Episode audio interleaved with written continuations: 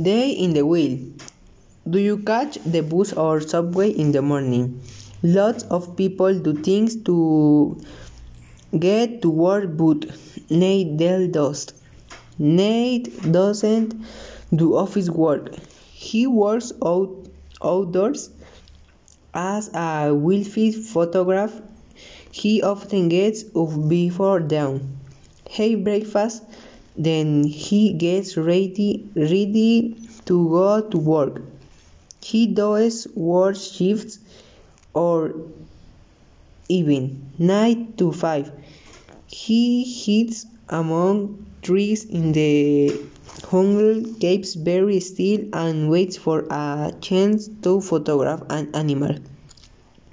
At the end of the day, he returns to his camp after dinner. He checks the photographs on his computer.